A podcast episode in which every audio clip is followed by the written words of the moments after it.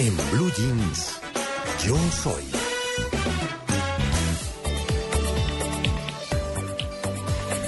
Yo soy, ¿no? Ustedes, no me cabe la menor duda. Y usted también. no, oiga, es que tenemos un, invi- un invitado muy, muy especial y por eso eh, lo hemos eh, invitado. Estamos hablando del sargento viceprimero del Ejército Nacional, Oscar Fúquene. Al sargento eh, lo invitamos porque es un tremendo tuitero en nuestro programa. Siempre nos está siguiendo, nos ¿Ah, está sí? escuchando. Ah, sí, sí, sí, ya sé de quién hablamos, claro. Os- Oscar Fúquene, claro. Ah. Él, él es arroba Oscar80. Me imagino que nació en el 80. Sargento, muy buenos días. Muy buenos días, María Clara, a Tito, a Amalia, Juan Pablo, a Carolina. Antes que todo, felicitarlos por los 10 meses que cumplen hoy de, de estar al aire. Admiración, respeto total por su trabajo, agradecimiento pues por, por su- sus programas todos los fines de semana. Y pues que ojalá sea muchísimo tiempo el que tengamos la oportunidad de escucharlos todos los fines de semana. Ay, pues Oscar no sabe cómo no, bueno, no, Oscar no, perdón, sargento, no sea atrevida. Eh, nos alegra tanto. Tranquilo, me puedes decir Oscar. Muy bien, pues nos encanta mucho escucharlo porque cuando, digamos, siempre que leemos sus twitters y demás, eh, comentando nuestros temas o contándonos alguna cosa, nos dice desde dónde está, dónde nos está escuchando. Usted está en este momento en eh, Villarrica, Tolima, ¿verdad? Sí, señora, correcto. En este momento estoy en la zona rural de Villarrica, Tolima. Eh, ¿Usted lleva cuánto de carrera militar? 14 años y medio. Y así como usted decía que, que pues respetaba mucho nuestras cosas y todo, nosotros le agradecemos montones o les agradecemos a los soldados de la patria todo lo que hacen por cuidarnos y pues por ayudarnos y por protegernos y bueno, en fin, tantas cosas. Y nos encanta tenerlo acá por eso. ¿Usted cuándo se convenció de que quería ser un miembro del ejército? Pues a ver, María Clara, yo creo que, que la vocación mía ha sido pues de toda la vida, desde que tengo prácticamente uso de razón, desde los cinco años cuando de pronto tenía la oportunidad de ver tropas cerca de la casa o, o algún batallón por donde de pronto viajaba, pues sentía el gusto por, por portar el uniforme. Así que desde que desde que tenía cinco años, pues siempre quise pertenecer a la institución. Mm, Nunca perdí, nunca perdí pues de pronto la, la, la ansiedad pues de, serlo y terminé mi colegio ingresé a la escuela de suboficiales y pues ya llevo 14 años y medio en la institución. Pero Usted- sargento, ¿qué, qué es lo más difícil de haber tomado esa decisión? Sobre todo, pues inicialmente, cuando acababa de tomarla, ¿qué fue lo que más dificultad le dio? Pero ¿sabe qué? Me le, le voy a atravesar el caballo, Amalia, perdóneme que, que, que le atraviese el caballo. Es que cuando el sargento está diciendo que él desde chiquito, porque veía tropas por donde vivía y todo, ¿de dónde es usted y por qué había tantas tropas donde vivía? Pues a ver, yo soy de un municipio muy pequeño al norte de Cundinamarca, se llama Susa, Cundinamarca, ambas con S, cerca a la ciudad de Chiquinquirá, en Boyacá, límites entre Cundinamarca y Boyacá, para ser más exactos. Sí. No es una zona complicada, no es una zona conflictiva, nunca ha habido un antecedente, nunca ha habido nada por ese sector, pero tenemos un batallón cerca y la presencia que hacen ellos es, es constante Mm. por control militar de ahí, no porque haya de pronto situaciones delicadas de orden público, sino porque es necesario tener la presencia del ejército en ese sector. Claro. Si no es estoy mi mal. lugar pues de, de nacimiento, donde crecí y digamos que es la, la razón de pronto de, de decir que vi tropa, porque hay un batallón relativamente muy cerca de ahí. Si no estoy mal, uno llega a Susa y ve un letrero en la carretera que dice Río Susa. Y mira, y es una quebradita que, que creo que no mide más de 30 centímetros de, de ancho. Correcto, ¿Sí sí, sí, no? correcto, sí, sí, no, está muy bien, estamos relativamente también muy cerca de la laguna de Fuquín, a 15 minutos, pero Sí, la laguna es una región municipio- bien bonita, bien, bien bonita esa región de Susa. Bueno, no, Sí, señor. yo, yo me le atravesé. Estamos hablando para quienes están llegando a nuestra audiencia. Estamos en nuestra sección Yo Soy, que es destacar qué hace una persona o, o cómo es. Y estamos hoy con el eh, sargento eh, viceprimero del Ejército Nacional, Oscar Fúquene, quien se encuentra en Villarrica, en el Tolima, lleva 14 años, como él nos lo acaba de contar en esta labor. Tiene 32 años, usted es muy joven. Y lo dejo ahora sí para la respuesta de Amalia. Amalia, qué pena que me le atravesé. ¿Cuál era su pregunta? No, no se preocupe. Yo quería saber al comienzo de la carrera del sargento, pues, ¿qué fue lo que más dificultad le dio? Pues a ver, Amalia, pienso que, o pienso no, lo, lo tanto lo más complicado cuando uno inicia la vida militar es eh, la distancia o alejarse uno de la familia, es el, el paso más fuerte que uno tiene que dar porque es venir de, de estar para la vida al lado de, los padres, acostumbrado a, ciertas cosas o, o a ciertas comodidades, a pasar a un régimen militar automáticamente. Entonces el cambio más brusco pienso que es salir de la casa a, a un alojamiento militar o a una formación, a una escuela de formación militar. Es el cambio que uno de pronto siente mucho más, es donde más extraña de pronto la familia, los padres, los hermanos, los amigos, eh, los fines de semana, muchas cosas. Pero pues es algo que, que es manejable, va a ser parte de la formación, mientras que uno va cogiendo de pronto experiencia y tiempo, ya va manejándolo y va adaptándose muchísimo más fácil a todo el trabajo que tiene que hacer uno acá como militar. Claro, eh, yo le quiero preguntar, bueno, uno sabe que los militares los trasladan muchísimo, ¿no? Siempre están, yo le siento a usted un dejito paisa por ahí, Mm, ¿cierto? Como ahí, de, de ladito, de, ¿dónde se le pegó? Eh, a ver, eh, pues a ver, estuve en, en Pereira dos años, hace Mm. poco, hace relativamente muy poco, como unos, como un año más o menos salí de, Pereira, estoy trabajando en el eje cafetero y pues el hecho de estar uno en, en tantos sectores del país, en tantos departamentos, pues pierde uno su acento original Mm. y va cogiendo de cada lado un, un poquito y va cambiando lógicamente su, su vocabulario, de pronto su pensamiento, conoce de pronto costumbres, culturas, vestuarios, gastronomía, cosas que de pronto no había visto, no había visto antes o que había visto de pronto por medios de comunicación, pero sí de Novias. ese tipo de es por el eje cafetero. Novias. ¿Mm? Eh, no, ahorita estoy, tengo novia, eh, estoy separado hace un año, pero tengo novia actualmente. Mm. Y ni preguntemos de dónde. No, ni nada, no. Venga, no, le voy, a, le, le- le voy a cambiar el tema radicalmente. ¿Ha estado en combate? Sí, señor, naturalmente sí, en algunas ocasiones o en varias ocasiones he estado en, en- en situación de combate en algunas partes del país. ¿Ha tenido miedo? Mm, Pues eh, realmente miedo, miedo, eh, sí, sí se siente, pero no es un miedo pues que de pronto lo trata uno de, de, de reducir en sus capacidades como militar, sino el miedo que de pronto sentiría todo ser humano en cualquier situación crítica que tenga frente. ¿Ha estado cerca de la muerte? Eh, en dos ocasiones, sí, señor. Yo le quería preguntar en ese orden de ideas de, de lo, de lo que estaba preguntando Tito. Pero un momento, un momento. ¿Pero Sí. cerca de la muerte es porque le han pasado balas cerca o ha estado cerca de una explosión o ha sido herido en combate? Eh, no, gracias a Dios no he tenido ninguna afectación física hasta el momento en el año militar, gracias a Dios, a la Virgen. Eh, he tenido situaciones complicadas eh, cerca, pues, eh, una emboscada llegando al puerto de Buenaventura en un sector conocido, la Delfina, Uy, en el susto. 2001 más o menos.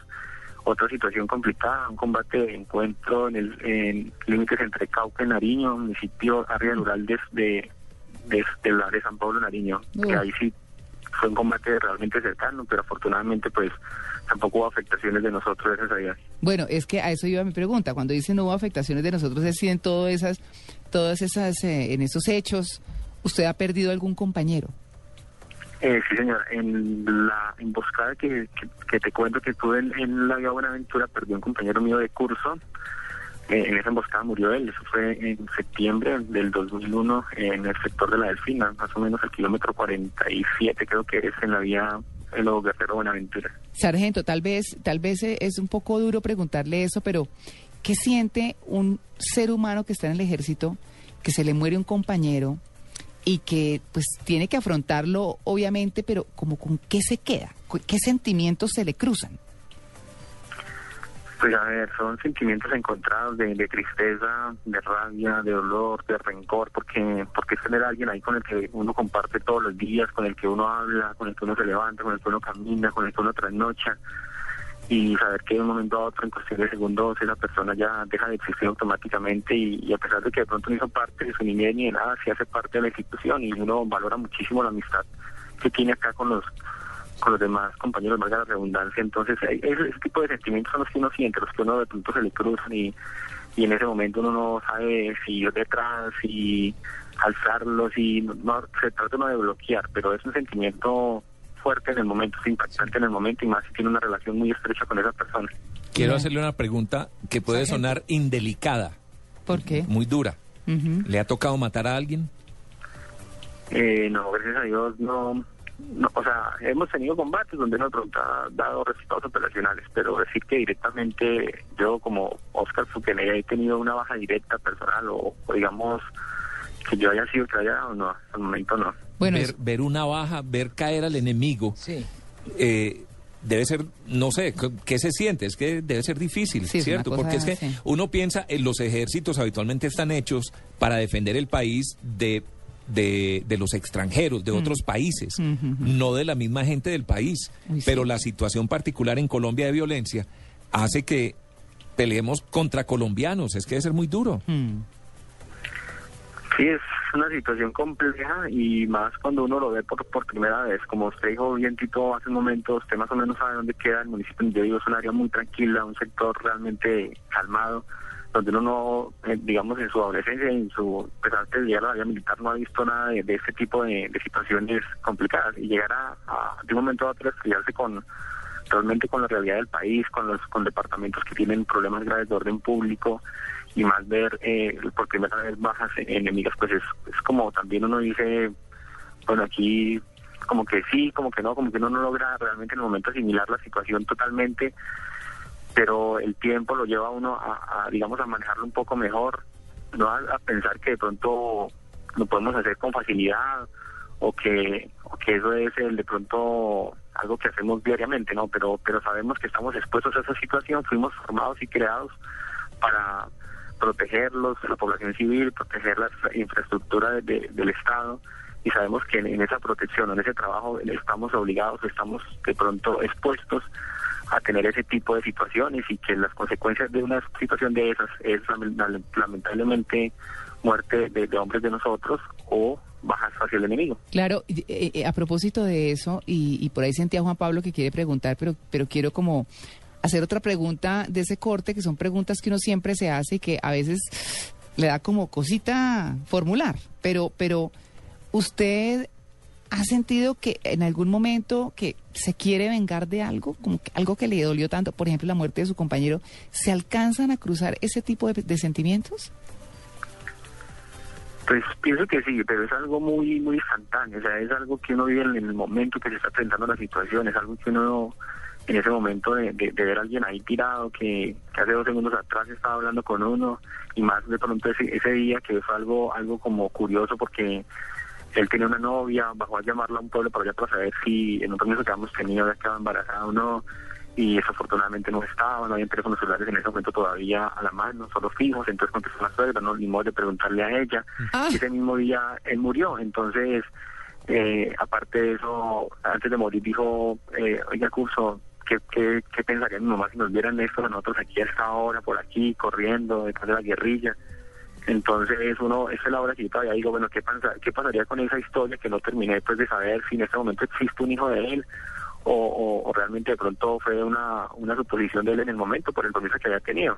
Claro. Pero sí crea uno en ese momento un, un sentimiento de, de rabia eh, grande y de pronto de odio por lo que acaba de pasar y en ese instante sí crea uno en, en intentar eh, cobrar eso que acaba de pasar, pero es algo momentáneo, no es que de pronto uno quede con ese resentimiento permanente o que uno viva con una sed de venganza o que uno quiera, mejor dicho, desaparecer a todo lo que se encuentre, no es algo algo de, de, de del momento, de, pronto de, manejo, de situación, de sentimiento, de amistad, de compañerismo que le produce a uno es. Claro, cuando ustedes se van para una misión eh, y les dicen, bueno, vamos a durar 10 días, 15 días, algo por decirlo, ¿qué llevan ustedes en el morral?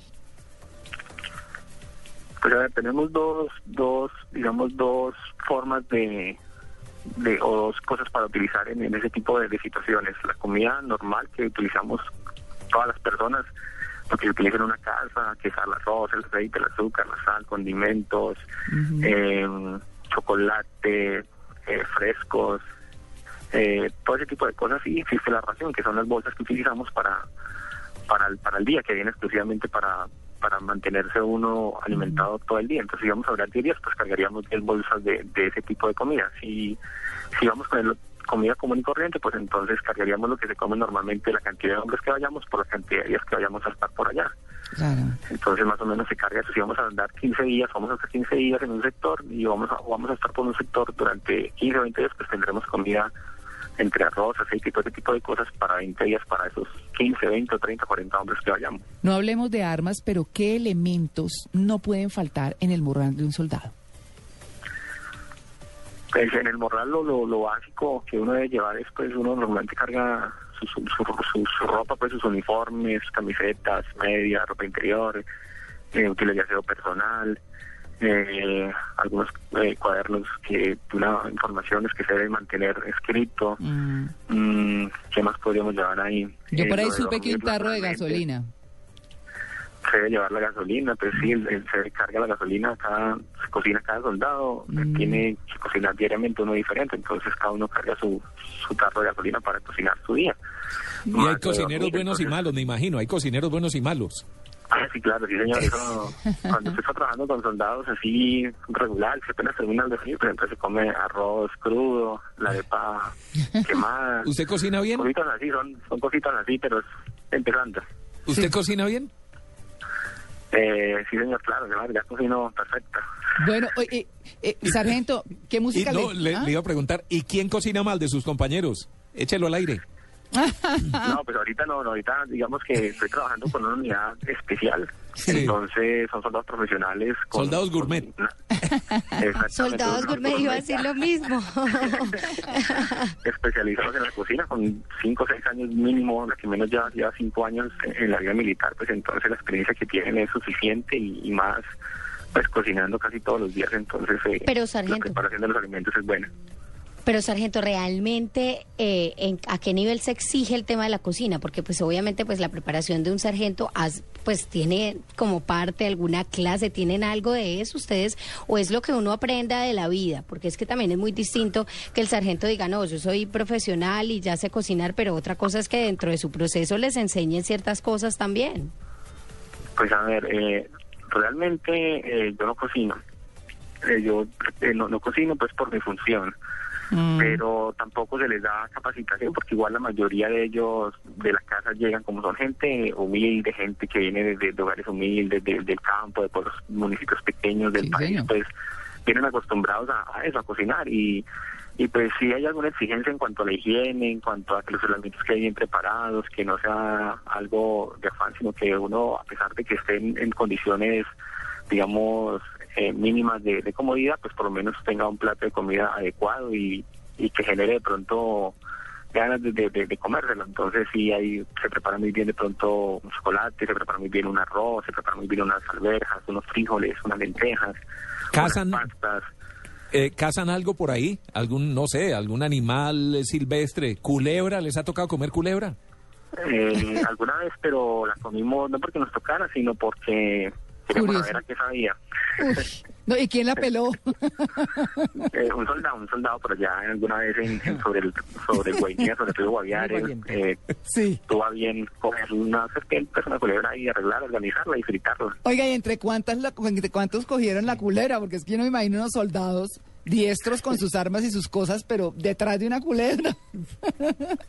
No, eso es, eh, lo que pasa es que hay, hay gente acá que tiene conocimiento de muchas cosas, de muchas cosas acá. Pienso que, que el ejército, si quisiéramos mirar eh, quiénes saben eh, construcción, hay gente que sabe construir, quiénes saben de trabajo de X o Y cosas, todas. Entonces, digamos que hay gente que, que creció en ese ambiente y, y sabe mucho también de, de los animales de campo, cómo, cómo se mueven, dónde se encuentran, cómo cogerlos.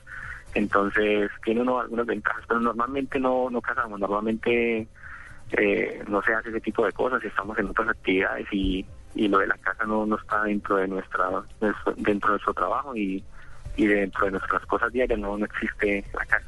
Dos preguntas muy, muy breves, sargento. Uno, ¿qué música le gusta a usted? Pues a ver, eh, el reggaetón naturalmente, porque es lo que ¿Sí? pega, entonces el reggaetón, ¿Y baila bien reggaetón? Eh, sí, ahí hace lo que se puede, no, no sé mucho, pero me defiendo, como dice cuenta. Sí, un cundinamarqués con reggaetón, quién sabe, ¿no? Bueno, No, no, no, no, pero, No sí, pero no, me muevo, me muevo. Tampoco ya al extremo que no, sí, pero no sé bailar, pero me sacan mucho. Muy bien. ¿A quién quiere saludar ya para despedirse? Pues a ver, en este momento están escuchando algunas yo quiero primas. preguntar también, María Clara. Especialmente, pues me está escuchando mi novia, Sandra, en Bogotá, que desde acá le mando muchísimas saludes, un abrazo gigante, un beso, que la adoro, que la extraño muchísimo, a mi prima Liliana, a un compañero mío Freddy en Bogotá, a una prima Joana en Ubaté, y a mis hermanos, a Milena, a Mauricio, que también están en Bogotá, que sé que me están escuchando, pues que les mando un abrazo, un saludo, y, y pues no, que gracias a, esta importante emisora del país hoy tengo la oportunidad de poder de pronto contar ese tipo de cosas y, y salir al aire. ¿Qué Juan Pablo? Sargento, una última pregunta, sí, una última pregunta. Eh, Bueno, eh, estamos en una guerra de 10 50 años y esa guerra ojalá llegue a feliz término este año, el año entrante, no sé cuándo. ¿Qué piensan ustedes? ¿Qué piensa usted del proceso de paz que en este momento se lleva en La Habana? Pues a ver, Juan Pablo, esa es una pregunta complicada. Realmente nosotros pensamos muchas cosas, pero pero pues digamos que lo que nosotros pensemos eh, lo, lo guardamos para nosotros. No no podría en este momento eh, decirlo al aire qué piensa uno porque es, algo muy limitado, algo muy personal. Vemos algunas cosas con, con mucha preocupación, vemos otras que de pronto van bien encaminadas, pero pues como soldados y como miembros de, de una de las partes del conflicto, pues esperamos que de pronto realmente lo que está pasando en La Habana pues realmente sea lo más correcto. No hay persona más en el mundo que desee la paz que nosotros los militares, pero algo que sea correcto, algo que sea justo, con, con justicia, que haya realmente eh, un, acuerdo que, que, beneficie pues de pronto a nosotros en este caso y que realmente las partes involucradas cada uno tenga su o asuma su responsabilidad realmente como es y no haya en ningún momento impunidad Claro. todo lo que ha pasado en todo este tiempo. Sargento, una, no, espera, una, una, una, como dice, una más fácil. así. No, una, una, una más fácil, una más fácil, una Sí, más sí, fácil. sí. A ver. Yo voy por la carretera a Medellín y veo eh, una cantidad, bueno, los soldados que están en la vía le levantan a uno el dedito. Ay, eso me encanta. Sí, a mí eso me gusta. Buenísimo. Y veo que la gente los saluda también. Sí. ¿Eso surgió de ellos? ¿Es una instrucción? Eh, ¿Les nace natural? ¿De dónde salió Pues ese hace saludo? parte de, digamos que hace parte de, de, de- como de una campaña institucional que, bueno. que trata de, de brindarle a, a los viajeros, en este caso, a las personas que utilizan las carreteras principales, de que, de que pueden estar tranquilos, de que pueden llegar a sus destinos de donde quiera que vayan seguros y que pueden contar totalmente con, con, el, con el apoyo y con la, el trabajo de nosotros para que puedan disfrutar de, de, de sus puentes festivos, de sus vacaciones, de sus fiestas de fin de año. Y a ustedes les da tanta Entonces, emoción como a nosotros. A mí me emociona mucho que los soldados me hagan ese, esa levantada del dedo gordo. A mí Pues sí, también. es muy gratificante, es muy ¿Cierto? gratificante cuando de pronto uno hace esa es- ese- esa seña pues y, y, y de allá para acá recibe pito, o recibe de pronto, sacan la mano y le dicen a uno adiós, o ve los niños por las ventanas, se los dicen haciendo adiós, entonces es, es, es gratificante y es motivante ver que, que la gente que a la, a la cual está brindando uno ese trabajo, ese, ese sacrificio, pues realmente lo están, lo están valorando, lo están sintiendo, lo están percibiendo y lo aprecian. Claro. Y la verdad uno se siente muy tranquilo cuando va por la carretera y los ve ahí con ese saludo. De verdad, mil gracias. Sí, muchas gracias. Sí. Eh, en nombre de todos los colombianos, nos sentimos muy orgullosos de ustedes, respaldados, los queremos montones. En lo particular, aquí en Blue Jeans de Blue Radio, nos encanta que usted sea uno de nuestros oyentes y por eso lo invitamos a esta sección que se llama Yo Soy para resaltar esa labor del soldado colombiano. Es el sargento viceprimero del Ejército Nacional, Oscar Fúquene, para quienes lo quieran seguir en su Twitter es arroba Oscar80.